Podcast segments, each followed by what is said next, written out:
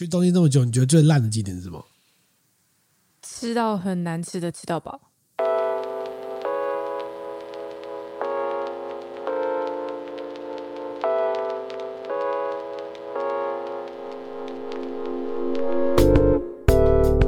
那你一起分享最美好的品饮时光，这里是喝吧葡萄酒。那个吃到饱，你是不是也有同感？我觉得我被骗钱了。我跟你各位说一下，就是如果还有人要去的部分，千万不要去哦！你们真的要，就是要审慎考虑。好，不要被 YouTuber 骗了，听 Podcast 就好了，不要听 YouTuber。他是在上野，在东京的上野有一家那个餐厅叫做招呃早早金港海酱，然后它有四十五分钟的吃到饱，嗯、呃，四十五分钟多少钱啊？忘记一千一千二吗？一千二。日币对一千二日币，那听起来很划算，对不对？他现场就有那种什么炸海鲜冻吃到饱哦，炸牡蛎呀、啊，然后它是海鲜冻吃到饱，它原本对它原本是海鲜冻吃到饱。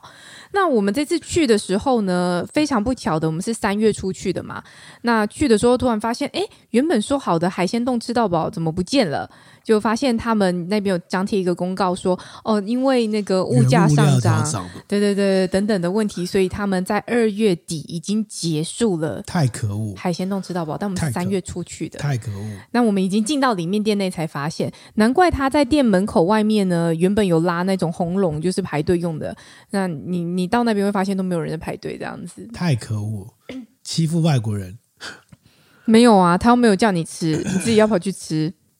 被骗的，就他现在变成一千二嘛，现在一千二，一千二吃到饱，然后变得很无聊，都是一些炸物啊，然后鱼也只有那种鲑鱼的下脚料一份，一桌一一桌一个一,一小碟这样子，然后剩下的什么通心面啊，就是很无聊的炸物。重点是那些炸物其实也不好吃，哎，我很罕见吃到炸物不好吃，因为我个人是非常喜欢吃垃圾食物，我一直都觉得炸物很好吃，但他那炸物炸的就是面皮很粗。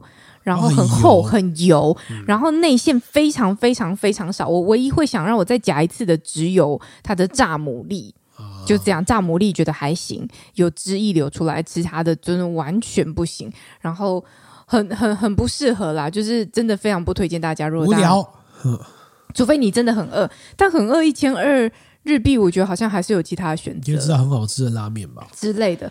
反正我们此行呢，就是因为我我们在东京，我们去完了圣早，就是山梨县的葡萄酒产区之后，回到东京之后，我们的行程其实蛮松散的，我们没有特别排什么行程。那我们就想说，因为我就是不想要这样排啊。对，为什么？要当一个东京男子图鉴。东东京男子图鉴，你也要 Harry Winston 的婚戒吗？呃，我是送的那个，是送那个 破产的那个，有吗？有吗？对，我想要在东京这个随意的乱逛一下，这样。就涩谷啊，原宿啊，到处逛逛。对，此行我们的东京行程，因为我们都不是第一次去东京，那对东京都有一种既熟悉又陌生的感觉。我们就想说，好吧，那我们就，其实我觉得一方面也是因为我们出发前其实没有什么时间啦，没有什么时间排行程，我们就很松散说，好吧，那就住宿定一定之后，我们就随性，大家就嗯。早上起来想看看他想去哪就去哪，这样，所以有了一些蛮意外的收获。这样，那最最糟糕的行程，当然就吃到那个我觉得蛮糟的。再复述一下，它店名叫什么？他叫做找金港海酱。早金港找就是沼沼泽的沼，千万不要去。然后金就是生津止渴的金，港就是港口的港，海边的海，将军将军的将。这样子，找金港海象，嗯，找金港，千万不要去。对对对对，就是这上野那一家，就不要再去了。这样子，嗯、然后，嗯，但这这次还是有一个我觉得蛮意外的不错的景点哦，就是我们是什么呢？就是我们此行去了两个东京看夜景的地方，一个是涩谷 Sky，一个是六本木六本木的展望台。这样，那去涩谷 Sky 那一天真的是蛮意外的。怎么样意外的？跟大家讲一下，涩谷 Sky 它其实是一个在呃，算是在二零一九年十一月才开始在涩谷开幕的一个新景点。新景点，对，它在涩谷一个很高大楼里面这样子。那当然，你从涩谷站走出来，一下子就会到了，非常近，非常方便。然后它在它在顶楼，大概是四十六层楼的顶楼的部分有一个。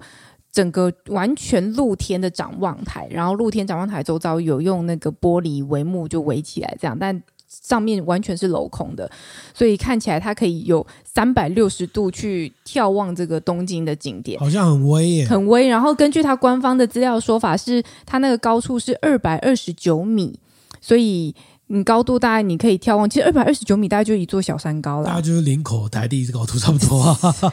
对，然后因为它的，我觉得它的那个，它那个。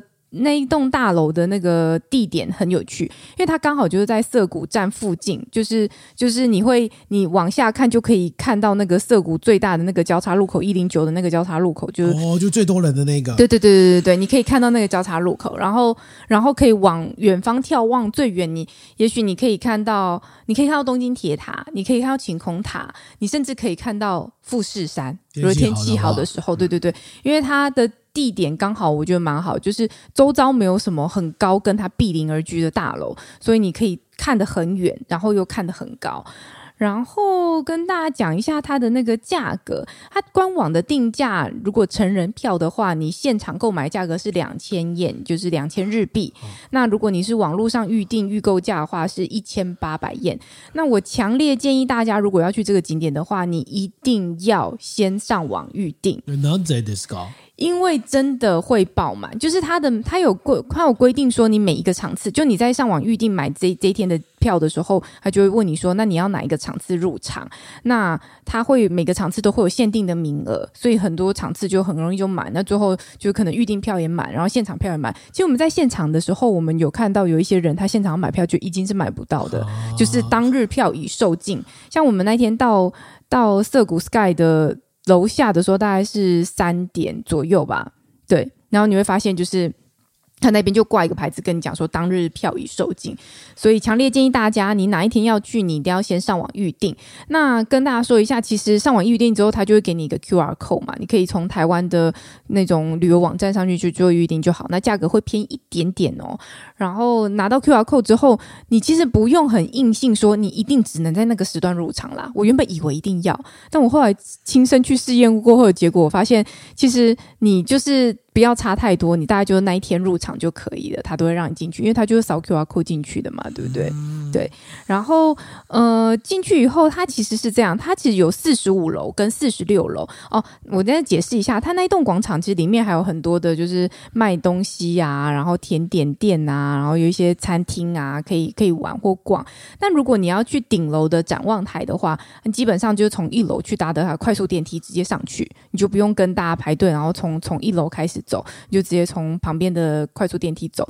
那快速电梯走上去的时候呢，呃，它是有分两层楼，四十五楼跟四十六楼。你会先到四十五楼，然后它会有很多 Conin Locker 让你寄放你的杂物，就是你的手提行李等等的，然后再到四十六楼的那个展望台。它是强制寄放，它是强制寄放你的行李，对，因为你只要有任何带包包啊。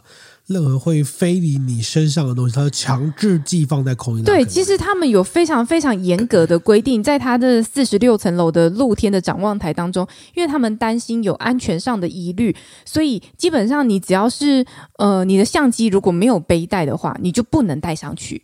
所以如果你要去的话，请记得你的相机一定要有背带，然后手机它没有管那么严，手机是可以带的，但是没有背带的相机它是不让你带的，自拍棒也不行，所以自拍棒你就不用带。自拍棒不就是他不让你拿出去，因为太危险。背包也不行，背包也不行。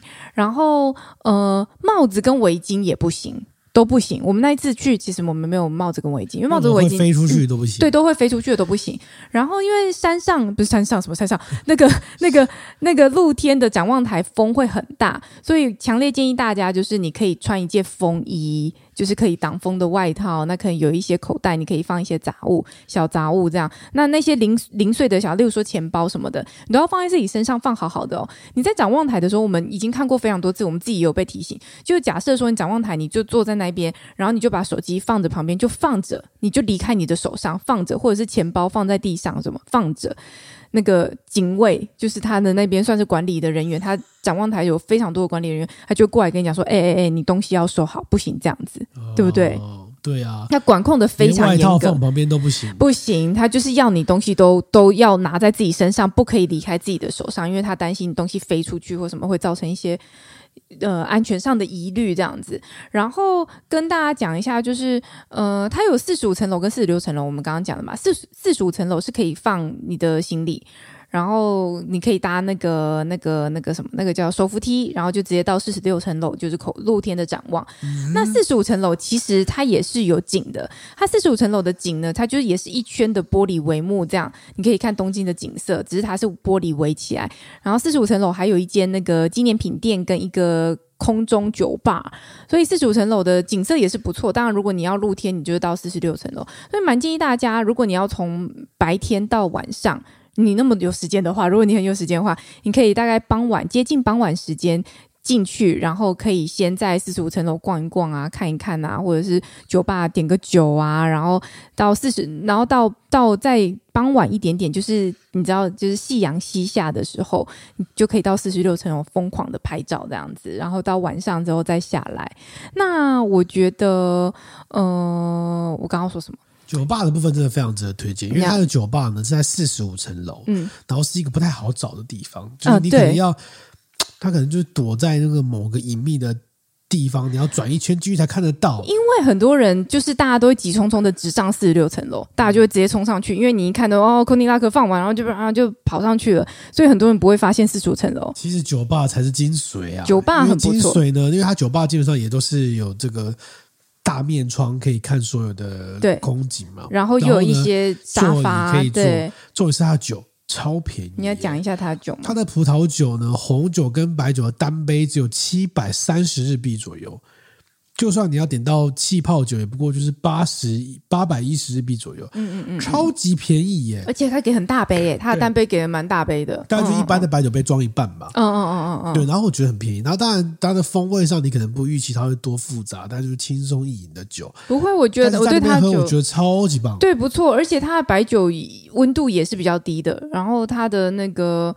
风味上面我，我我我自己喝感受上啊，感受上像一支就是轻松易饮的夏多内，然后我觉得风味也是有，然后过桶的那个感受都是有的，所以我觉得很不错啊。那它啤酒还比较贵，对，所以你大一点葡萄酒最划得来了，而且它大概有一些简单什么热狗堡啊、炸物啊，对对对对对，有一些小轻食这样子，非常推荐大家去那边看，很推荐。那对，可以喝，可以喝在那边，然后有些人真的就是在那边。度过一个下午，你就看整个东京的夕阳，这样你可以坐在那个位置上。不就是我们吗？我们三点就去了耶。对，我就是我们，因为我想要从傍晚待到晚上，所以我们真的在那边晃了非常久的时间。嗯、那这是四十五层楼，四十五四十五层楼基本上因为有那个遮蔽嘛，所以你就是在室内一个安全舒适的环境，又有椅子，你可以在那边坐下来休息。它四十五层楼，它是环一圈的，就建筑物方形这样环一圈。其实它有时候会有在四十五层楼，有时候会有一些展览哦，不定时会有一些展览。那我们去的那那个时间是没有展览，但是它其实每一面墙都会有一些提示，我不知道你有没有发现？就他会跟你讲说，这一面墙就是。这面的玻璃窗景其实就是可以看富士山，它旁边右边就画一个富士山，哦、然后这边可以看什么？它其实有一些小提示，蛮贴心也蛮有趣。然后现场他也有跟你讲那个涩谷 Sky 它的一些呃历程啦，就如果你有兴趣有时间的话，就可以稍微浏览一下。这是四十五层楼部分，嗯、那到四十六层楼就是一个露天的景观台嘛，它那台很有趣，它就是一个。大平面完全露天，那最中中间中央，它做的像是一个停机坪的样子，哦、对，就是 H，对对对，不是应该不是应该做像停机坪，是它真的是个停机坪，它真的是停机坪吗？日本的大楼都有停机坪哦，你看对面也会有啊，跟我们陶 朱影园一样，跟我们陶朱影，跟我们陶朱，对对对，我们我家陶朱影，不是我家，是我们，我没有那么嚣张，对，然后它的停机坪它是有铺那个绿色的草皮，那对很多人来说就是。是冬日暖阳嘛，就可以在那边晒晒太阳。很多人躺在那边，就在那边休息啊，躺一整个下午，看起来超级惬意的。基本上，如果你要带本书，搞不好也是可以，但你要放得下你的你的那个，对啊，你的外套里面，不然的话，你不能直接拿拿去，他会担心你东西有一点安慰等等的。然后我们在那边，我想看看哦，那个草地，草地，顿时卡。草地状元。可着地走，哎、欸，你这梗好老，应该没有人知道在讲什么。等我们在那边晒晒太阳啊！对，我想到就是我们刚刚讲说，它有时候四十五层楼会有一些展览嘛，它四四十六层楼有时候也会有一些活动。就是我曾经看过他们有官网的介绍影片，说他可以在草地那边干嘛，你知道吗？做瑜伽啊、冥想啊，哎，很适合，你不觉得那个才 Okay. 对不对？就是感受那个阳光、大自然这样。那四十六层楼，它的它的它的周遭也是用玻璃帷幕围起来，只是它是镂空的嘛，就是它是露天的，所以每一个四四四四个角，就是东西南北四个角，那玻璃帷幕围起来的角都是热门的拍照景点，嗯、所以几乎每一个角你可可能去的时候都会稍微要排一下队，有时候看时段，那时段很热门就要排很。就稍微要排比较长的队伍，这样。那建议你可以四个角都去排一排啊。然后它的那个四十六层楼还有一整排的那个沙发座椅，通常可能比较难抢到，因为有很多人就很早就去那边坐下来休息休息很久。那如果你刚好有有有空位，你就可以在那边坐着，然后一样也是看东京的日落，各种各种方式。然后我也看到他他顶楼那边有一个。呃，看起来像是一个酒吧的形式的桌子，但是我们去的当下其实是没有人。那我在预估，他们可能平常有时候偶尔会有活动的时候，也可以在那边办酒吧，就是可能露天的空空中酒廊之类的，可以提供一些可能轻食饮料。甚至我看到他官网的介绍上面，其实会有什么呃活动是空中影片，播放影片，就是像跟像像我们在那个。太鲁格精英一样，就会有一个空中，嗯、对对对对，就会有个呃，会有个空中的，它会架一个布幕，然后就可以看空中播放影片这样子。总之，我觉得那是一个很多样性、复合性很棒的场地，然后价格又不贵。而且我们去的时候，我们待到晚上啊，晚上打灯起来又有另外一个另外一种风景。最后，最后我们还看到了他现场有投放那个，等那等一下，你已经睡着了？没有没有没有，你讲你讲啊。没有，可是你在画面上看起来就在睡觉。你在画面上看起来就在睡觉，你真的在画面上看起来在睡觉，你还假装没有睡觉，你在上面就在，你就你就在睡觉啊！你就在叫他从哪边接？就一样，我继续接。你刚刚讲到哪里？这边 好像柚子哦，神兽柚子。对，对，你是神兽柚子什么在睡觉啦？哎，神兽柚子，那你要跟柚子一样叫我。哎，柚子，柚子，柚子，就是就是呃，中中国同胞们，解放，解放他们，解放，解放。我柚子，我柚子，我要拜柚子。因为晚上好像还有很厉害的东西，对不对？我看到他在露天的那个平台上面，那边还有设一个看起来像酒吧的地方。那那个是是吗？有有，只是他只是他现场是没有供任何东西，但他有一个吧台。哦、那我觉得他平常可能也许有一些活动，就可以在那边提供一些什么软性饮料，大家可以在那边开 party，可以有一些各种想象。甚至我看到他官网的介绍，它上面其实是有时候会有活动可以播放空中影片。就是像我们在泰鲁格精英那样，就可以在露天电影院啦。在那边应该不能播放什么灾难片，什么大楼倒塌那种。为什么？加州大地震，因为大家都觉得很恐怖啊。就要播放个什么大楼，什么日本海啸来，大家应该觉得超恐怖。这样真的会恐怖，因为它那个高度是。我觉得玻璃帷幕就是你知道玻璃擦的很干净，然后就在边边，它的墙角真的就是玻璃，所以你站在玻璃帷幕旁边这样看底下的东京市景的时候，其实脚是会有一点痒的那一种。我觉得，所以应该会放一些合家欢乐。总之那边就是一个我觉得复合式的场地很不错，可以有展演，然后可以有一些景色可以看。重点是我们在那天待到晚上的时候，我们看到他现场有做一些镭射光的投射。OK。因为他有做一些变化，然后还有音乐，就做就是那个那个应该是就对啊，就是镭射光吧，就是就是投射到天空中很远很远很远的地方，然后看起来真的是超威的，所有人都在拍。因为我们在甚早的时候，基本上没有什么日本人，呃，没有什么台湾人，没有什么观光客，连日本人都很少，所以我们一路就一直一直都在一个就是没什么人，或者是有一些日本人情况下生活嘛。那到了 生活到了东京的时候，然后到了那个涩谷 Sky 的时候，突然发现哦，好多好多开始有。有有香港人，然后有有韩国人什么的，那边真的是一个非常热门的景点，然后很不错，很推荐大家去。那记得一定要先预约。然后最后那边它有一个那个拍照的景点，对不对？哦，对，它有它在四十六楼的四个角落当中，其中一个角落有打灯，特别特别漂亮。对，最精华的角落。那很多人都会为了要拍那角落在那边排队嘛。那工作人员有特别在那边架架一个地方，就是工作人员会用他的相机帮你拍照。那你你可以就是可以选择看你要不要买他帮你拍的这个照片。然后工作人员帮你拍完之后，你自己还还会留一点时间，大概是三十秒的时间，你自己可以拿你自己的手机在那边瞎拍、乱拍、拍。但是工作人员不帮你拿相机，对，所以呢，你就那那那个地方就可以看到一个跨越语言藩篱的一个人类互助合作的精神。对对对，就是呢，你通常就是轮到你了，你就就去给工作人员拍一张，拍一张之后你就有三十秒的时间嘛。但工作人员不能让你不帮你拿手机嘛，对，对，所以你就必须要找人来帮你拍。对，通常就是后面排队的那一组人。对对对对。然后这时候你就会发现，你完全不需要语言沟通，不管你是韩国人还是这个台湾人、中国人。日本，人，你只要拿个手机，或是主动就有人帮你讲说“我帮你拍”，然后大家就主动帮你拍，漂漂亮亮的，然后再把手机还给你。对对对，完全就是一个无国界的一个共享的一个经验呢，互助很强这样子，啊、因为大家都希望，大家都，而且大家都会很耐心的等候，因为大家都知道说，等一下轮到我，我也会耽误后面的人的时间，所以大家就会很耐心等候，然后赶快哦，你要帮你帮，赶快帮你拍，帮你拍这样子。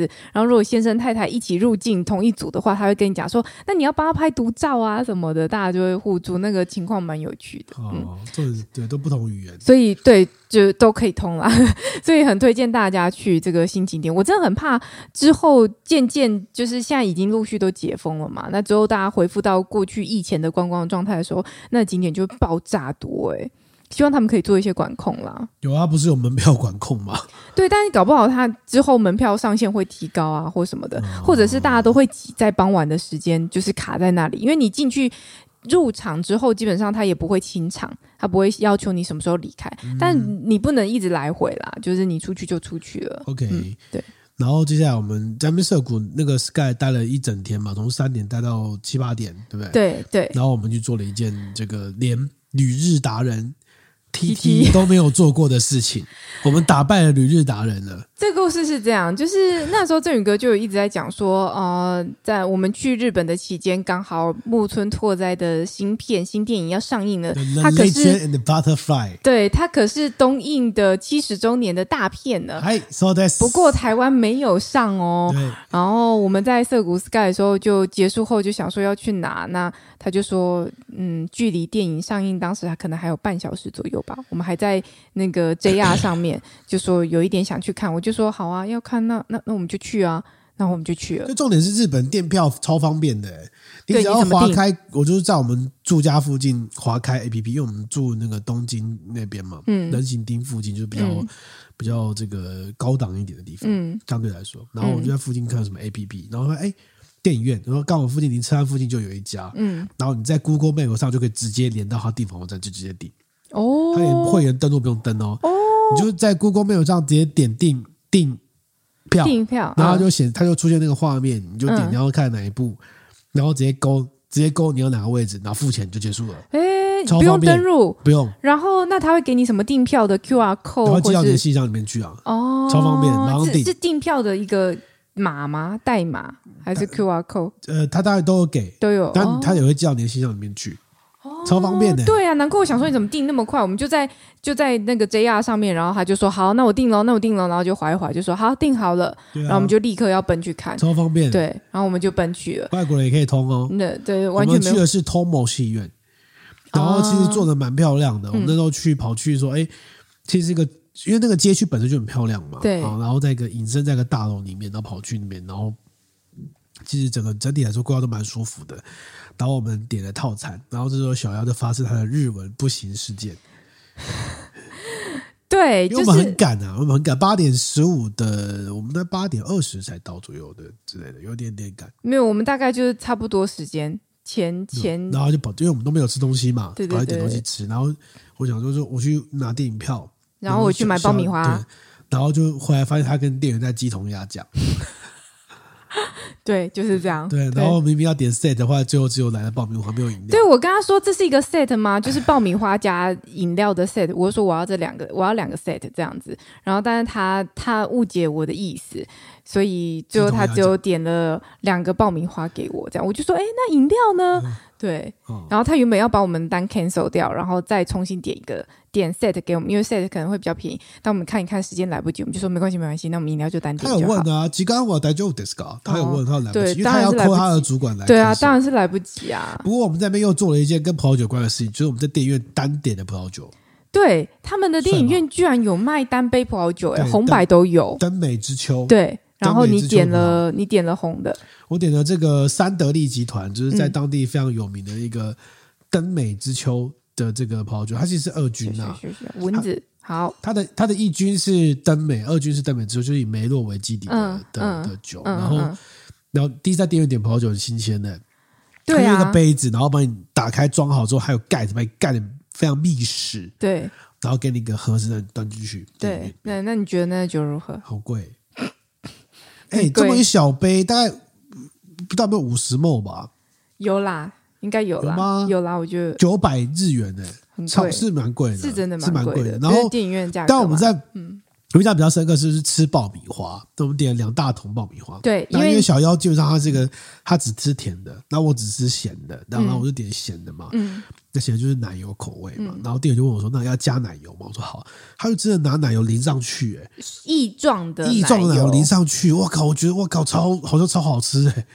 好吃吗？结果你觉得很好吃啊？很好吃，我觉得很好吃啊，很好吃。我的焦糖也很好吃诶、欸，就是它焦糖不会让你觉得说，它当然不会全部都裹满焦糖那么的均匀，但是它裹满焦糖的爆米花的比例非常高，哦、然后爆米花还是蛮脆的，然后对，而且很大，超大，就是如果你有看影片的话，大概有这么大吧，很大盒，嗯、所以我没吃完，非常大，大概四百多日币吧，我觉得，嗯，对，我觉得很 OK 啦，很 OK，嗯。然后我们看了三个小时的无字幕。日本电影，对，那你的想法是什么？因为他在讲那个织田信长跟农机的故事，然后我大致都知道这个剧情下现在大概发展到一个什么阶段跟脉络，只是他细部的人物的沟通的对话我听不懂。哦、可你都知道说哦，现在就是呃农机发生了什么事情，所以他在闹脾气啊，信长就跟他讲说啊，我就是要这样啊，什么什么，就是个爱情故事嘛，所以大家可以理解这样子。Okay. 对。怎么样？那这样对这个体验来说，新鲜的。嗯，要不是我，应该不一辈子都不会去电影院。对，而且还还有，我们去看这部片，我们看的算也不算非常小的厅，应该算中厅吧。然后整场大概加我们两个人，总共也不到二十个人。哦，对，然后人不多，不知道为什么。然后再就是说。在日本看电影非常安静，我想这应该就是不你去光点大概也是一样的状况。没有，它真的很安静。就是在日本看电影，你应该都有这种感受，就是它安静到我听得到我在我嘴巴里面咀嚼爆米花的声音。即便我是闭着嘴巴咀嚼的，我都听得到。就是你会觉得好像没有声音诶，然后你会发现我隔壁的隔壁其实也有人在吃爆米花，但他动作之轻柔，他很慢。天哪，那我都没有注意到大家，一定我一定是因为比赛的关系，我都不知道别人在干嘛。对对对对，就是很很明显，他们真的非常安静。那一样跟大家讲的一样，就是呃，剧末结束后。他会等字幕跑完才离开，但是字幕跑完才才开灯。他只是因为字幕跑完才开灯，所以开灯你才会离开。但台湾是你通常在跑字幕，他就会开灯，那开灯大家自然就会离开。嗯、所以有些人网络上有些人说啊，日本人就比较重视这个，觉得要把影片看完是一种尊重，所以因为字幕跑完才离开啊或什么的。我觉得是因为开灯的关系。那我觉得这是电影院的尊重的问题啊，就是电影院没有要拼翻桌率，他就会。做这样的事情嘛，嗯、对不对？嗯、对、啊，不然台湾都拼翻桌率，它就一直有这种问题。但是日本的电影的产业似乎是很蓬勃，就是他们的那个上次的影厅啊，然后然后上次的那个场次都很密集很多，所以可能相对来说比较没有这种压力吗？我不太晓得。对，嗯、但总之我们去看的时候，这部片也才刚上，但人很少。我想木村这次的票房没有刚上啊，他一月底上的啊？是吗？对啊，一月底七号上哦。已经上一个多月，一个多月，嗯嗯，对，那就是这样啦，嗯，所以就是也是一个有趣的体验啦。嗯，所以如果你想要在日本看电影的话，也是可以的哟，你就直接上网订就好，很方便。然后其他过程大概都跟我们在台湾看片差不多，对，嗯。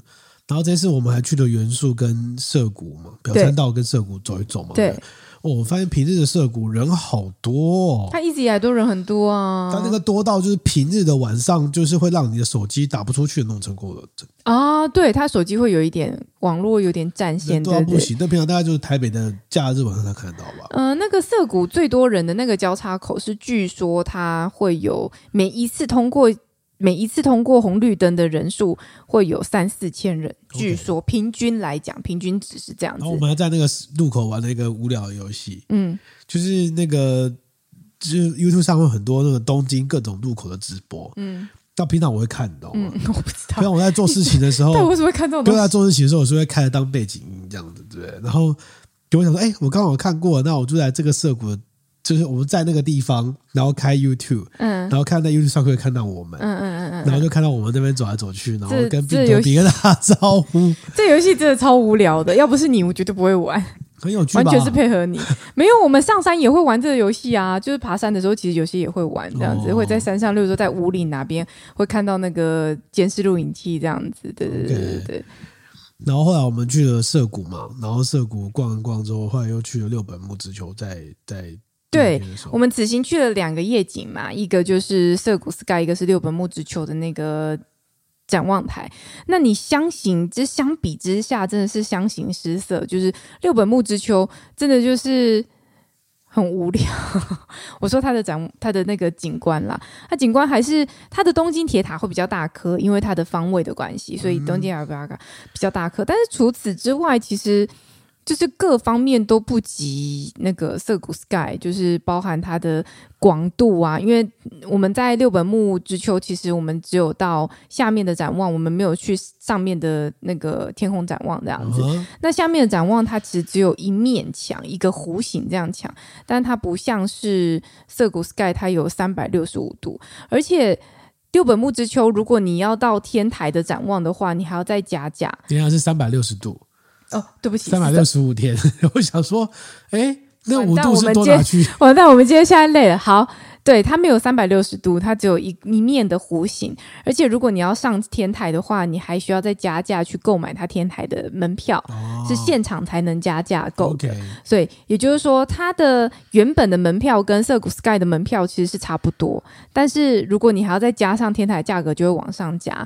那除非你是要到六本木之丘去看它森美术馆的展览啦，它会有一个跳票森美术馆，然后跟六本木之丘的展望，那可以一起买，可能价格比较便宜，这样就比较。划算，所以比较推荐大家，如果你是本来就要去六本木之丘看展或是吃饭，因为它上面有很不错的米其林餐厅，如果要去吃饭，然后顺便买那个夜景的展望台的话，是 OK 的。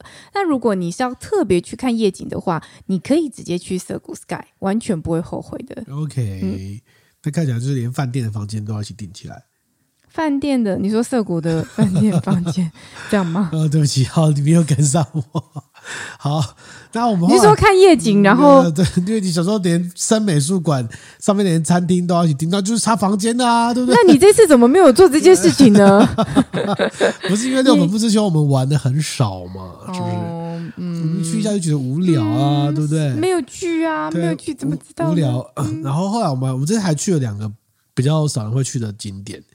一个就是东京大学，啊、对，我们去了东大，对，因为我们有个朋友在东大念博班，所以我们就就是请他当一日的东大导游，带我们去逛了一下东大，前进东大，然后顺便去东大食堂吃了一下他们的东西。哎，他们食堂很有趣，他们食堂那个购买的方式啊，其实就很像 IKEA。你知道吗？哦、是吗？是不是很像 IKEA？有吗？哦，有排队，就是就是它食堂是那种开放式的，那个你可以到各个各个摊位面前去点餐，说哦，我要这个炸猪排啊，我要那个味增汤啊，我要这个甜点这样，然后你们端一个餐盘嘛，那你就把他点的东西全部都放到餐盘上，然后最后再到柜台去结账，就端着你的餐盘就过去结账，所以很像 IKEA 的做法。差别只差在 IKEA 比较贴心，它有那种小推轮，但是东大没有，东大就是你自己要端过去，所以你那端端要端好这样。然后价格上面大概就是比外面再便宜一点点吗？四五百块日币吧。四五百块，哎，有这么便宜吗？啊，我知道是五百多或者五百多五百多块，五百多块日币，便宜一点点。关于东风，关于东风，但是我觉得品质上就是也。不不是说差，只是就是比较弱，稍弱一点点这样。然后然后有一个特色是东大非常的东大食堂非常安静，然后很挤。它座位坐的非常非常小，那可能因为疫情的关系，所以还是座位跟座位之间都有隔板。然后它的桌椅这样拉开，你可能就是你没有办法拉太后面，如果椅子拉在后面，可能会撞到后面的人的那一种。嗯、所以它并不是一个非常舒适，让你可以待很久的用餐环境。但我们就是速速在那边吃完饭之后，我们就去东大里面的咖啡厅坐着喝咖啡。因为东大很多明星商品很有趣，他们有出那个什么东大。设计的给你体力的那个、那个、那个能能量饮啦，嗯，对啊，听起来就很威，有没有？对对，好像就是喝完就真的会熬夜练。我还没喝哎，我有带回来，我还没喝。就小小一罐一百 ml 一百卡的，一百大卡那种，对。然后整体的感觉就是，它校区跟台湾大学真的超级像。对，你就觉得它就是个台大啊，就台大，只是招牌比较小。每一个大楼的那个招牌更更隐晦。对，我跟大家讲讲很有趣，就是我记得我多年前第一次到东京，我当时是去东京采访。然后，呃，跟着东京的日本人还有台湾人一起一起行动，就是在在东京工作的台湾人还有日本人。然后当时是跟着乐天，这应该可以讲吧，也没什么。那他们那时候就跟我讲说啊，你好不容易第一次到东京，我们一定要让你看看我们最有特色的东京车站。然后我没去过东京车站嘛，好好好，然后去去去去。然后他们到我。他们满满心期待，想说要让我这个外国人见见世面。然后我一到东京车站的时候，我一看我就大傻眼。各位知道为什么吗？因为小妹我是来自于台中，台中市土生土长台中人。你知道台中市的台中车站，它过去还没有翻新之前，它就是长得跟东京车站一模一样。就那种红砖，然后拼起来的那个样子，这样。然后我看了，我就嗯，然后他们就说怎么样，很棒吧，很特别吧，这就是东京车站。我就说，哎，跟我家乡的车站长得很像，你知道吗？我家乡车站就是长这样哦，就很有趣，你就会感受到说，哦，那个过去日本人在台湾的这个这个建筑跟建设很明很明很明显的，就跟家乡一样啊，这模式很像。比如你去澳洲跟纽西兰碰到类似的情况，就他可能就跟。英国的某个建筑很很像，对啊，对啊，对啊，所以就是，但蛮有趣的，你就感受一下。我们在东大的时候，还有看到有小朋友在参访嘛？那应该是小学生还是对？然后我就想说，这些是不是都被教育成要为了东大开始准备，开始做努力这样子？对啊，嗯、然后还还不错吧？哦，真的说，嗯，就是有趣的体验啦。因为一般如果没有人带，你可能。也可能不一定会进去食堂吃饭吧，这样子，然后里面逛逛，但就跟台大很像，所以逛一逛，我们就吃完饭啊，喝个咖啡，主要还是看朋友啦，然后就离开了。嗯，那我们今天有看到樱花吗？我们这趟我看到樱花很有趣的是，因为我们去的时间点是三月初，按理来说东京的樱花季其实是三月底到四月初左右，所以我们大概提前了快三个礼拜。但是我们到那边的时候，我们居然在我们住宿的地点的附近的某一条不知名的马路上面看到一整排的樱花已经盛开了。我在想，它是不是品种不一样？就是樱花有分什么什么三重樱和和和金樱，还是我不太懂？对。那它可能也许是品种的关系，所以那一排樱花，它因为它的温度什么条件已经达到，它就提前盛开了。嗯，所以蛮有趣的，就是意外之喜，因为原本想说不会看到樱花的。嗯，因为我们这最后三天都住在这个东京人行町附近啊，就想说离开这个日本的话可能比较快嘛。对。然后我们在最后倒数最后一天，隔天要回台湾的时候。大概晚上大概十点左右吧，嗯，然后可能就是玩完回来，然后走在路上，嗯，然后就后来就哎，刚好在家里附近看到有一个 sake bar，对，那个 sake bar 呢叫做 Namonaki sake bar，但吸引我们到的不是这个 bar，是这个 bar 上面那个招牌给我写一个 Gonku 啊，对，我我先讲，那就是我们已经最后一天，隔天就要离开。日本回台湾了，那我们隔天一早的飞机，所以我们要早一点回去住宿的地方整理行李。那我们只是经过住宿的地方，附近有一个小酒馆，然后我想说。哎，那小酒馆好好好嚣张哦！这么小间的酒馆，然后上面它的招牌名字写 “Concrete”，然后它的那个橱窗摆了两只细细长长玻璃瓶的清酒，然后看起来蛮有氛围的。我就停下来看了一下，然后拿个手机拍个照。我就只有做这个动作，我们原本就要走了，结果老板就冲出来。老板就看到我们站在橱窗口，他就冲出来哦，开始噼啪跟我们讲日文，就找我们进去，就就说啊，就开始跟我们介绍说他酒怎样怎样怎样不错不错，要不要进来喝一下？他是这样讲吧？对，对，是。然后我们就犹豫了一下，因为我们我们其实也会想消费，可是我们其实要赶着回去整理行李，所以想说，嗯，要吗？要吗？那老板真的很热情，一直在讲，所以最后我们就想说，那不然就进去喝一下。那我看一下，要开到十一点而已了。对，对，那我们去的时候已经十点多。单杯价格蛮便宜的，对，他写单杯好像是五百燕起跳吗？葡萄酒五百元起跳，嗯，然后金酒是金酒是三百燕起跳，嗯，对对对，所以想说啊，价格也很蛮便宜，那不然就进去喝一杯好了。嗯，结果我们就喝了多少？三四杯，对，我们喝了三，没有，我们喝了四杯，然后再加一个 cheese 盘，是这样子。我们开始进去之后，我们就看了一下，然后请他介绍一下葡萄酒，然后介绍葡萄酒，然后介绍清酒，然后我就点了一杯白酒，你点了一杯清酒，然后清酒是三倍，对，对不对？对，然后喝完喝完之后就觉得，哎。感觉很不错，而且我们在喝的当下的时候，老板很很很很很会介绍，他就说：“那你们有需要搭一些小食吗？就是岸边有什么关东煮啊，有 cheese 拼盘什么的，全部都是五百元，嗯，然后很便宜啊，很便宜，很便宜。那我们就想说，好，那不然就点一盘来看看。就他五百元一盘来，他他给了大概八片的 cheese 的切片，其实量很多。他有说啥意思啊？对，他有说，然后还有饼干，然后还有说有一些是就赠送的。他他送我们一份起司哦，对他只我们只点了一份起司，他送他又送了一份这样，然后加饼干。哦，这是正常的方式。为什么？不是，这是标准方式。一一般这种端上来通常都会是奇数。哦，OK，对，但就是就是呃。气质很好吃，然后也很划算。当然，因为可能也有赠送的关系，但是我觉得它本本来的定价就是算蛮亲切，因为五百页嘛。然后点了一盘，那喝完两杯酒之后觉得说不够，我们又再点，所以我们又点了两杯清酒。不是不，其实再点的原因是因为我听到 Beats 的歌啊，对，因为老板在放店里面放 Beats，那它是一个很小的酒吧，是个么字形的酒吧，然后你就是只能坐在吧台口，老板在中间，然后然后店很小，那你旁边就可以看到酒柜那个样子。然后老板上来就倒那个冰冰透的这个水啊，啊对，然后喝。然后我就听，哎，老板在放 Beats 的歌，而且他放的 Beats 是那种九零年代的那个版本的歌。那我想说，嗯，如果老板的下一首还是 Beats 的歌，这老板一定是 Beats 的 fans。嗯，就他下一首真的是哎、欸，嗯。然后我就说，哦。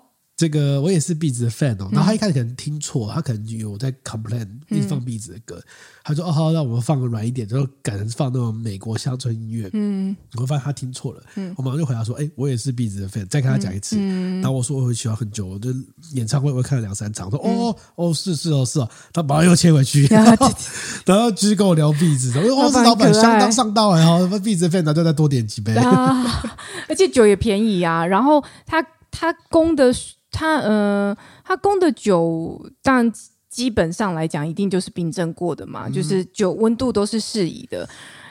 他供的水的温度也很好，就他给的是冰镇的水，但那个冰镇并不是加冰块进去的，就是那温度很适宜，让你觉得说那个水喝起来也很爽口，哎，很特别吧？就是你去酒吧，你会特别称赞水嘛？通常水就是一个随便给你，没有他水就是用一个倒。倒梯形的漂亮的酒杯端给你，然后水喝到一半，他就会赶快倒给你啊。然后它水是矿泉水，嗯，对，它有特别，而且水不用钱哦。呃，对，水不用钱，所以整个就是非常亲切啦。然后我跟振宇哥那边聊聊聊，然后我们就觉得说，哎，好可惜，要不是因为我们隔天就要离开的话，我们真的可以在那边很很尽兴的再多点几杯。嗯，对，所以特别推荐给他再讲一次，他叫 Namonaki Sake Bar。